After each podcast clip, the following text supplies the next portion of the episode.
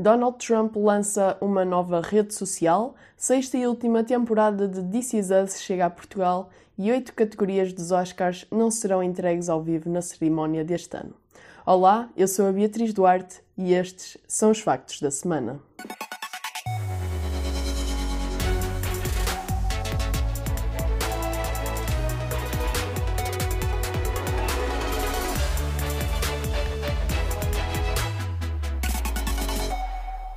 Muito bom dia. Truth Social é o nome da rede social criada por Donald Trump que marca o regresso do antigo presidente americano às redes sociais um ano após ter sido banido do Twitter, Facebook e YouTube.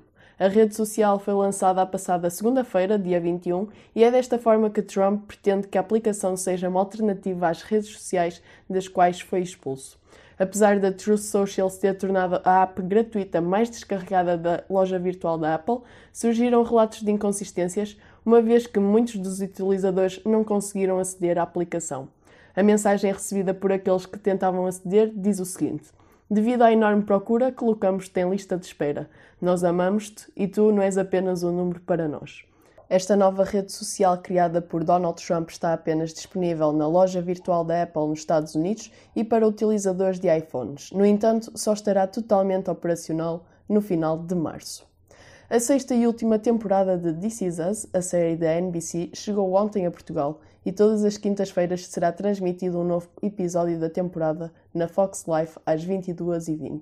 This Is Us estreou em setembro de 2016 e rapidamente se tornou num fenómeno de sucesso.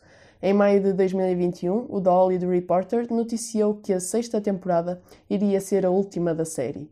A última parte estreou nos Estados Unidos a 4 de janeiro deste ano e conta com 18 episódios. No streaming é a Amazon Prime Video que tem os direitos de transmissão e tem disponíveis os 5 episódios já exibidos nos Estados Unidos. Sometimes I think about what my very last memory will be before the candle goes out. I don't know how much longer I have before things get worse, so I made sure to remember every little detail. Big three? Big three! Big three. Big three.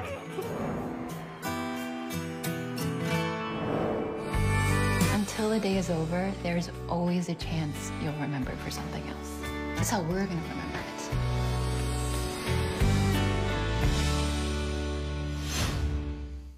Para ver a série na Fox Life tem de se aguardar por todas as quintas-feiras e ainda não há data para a exibição do grande final. A cerimónia dos Oscars de 2022 será um pouco diferente do habitual. Segundo David Rubin, presidente da Academia das Artes e Ciências Cinematográficas, os prémios de 8 das 23 categorias não vão ser entregues em direto. Rubin justifica esta decisão com o objetivo de tornar a cerimónia mais dinâmica, como resposta ao declínio das audiências das últimas edições dos Oscars. Estas alterações vêm no seguimento de uma queda drástica nas audiências da cerimónia. A edição de 2021 sofreu uma perda de 56% de audiência quando comparada com o ano anterior, tendo sido vista por apenas 10 milhões de pessoas e foi a cerimónia dos Oscars menos vista de sempre, uma tendência que também se verifica com outras cerimónias de entregas de prémios como os Emmy. E a quarta edição do Play, Prémio da Música Portuguesa, tem data marcada para o dia 5 de maio no Coliseu dos Recreios, em Lisboa, com transmissão em direto na RTP1.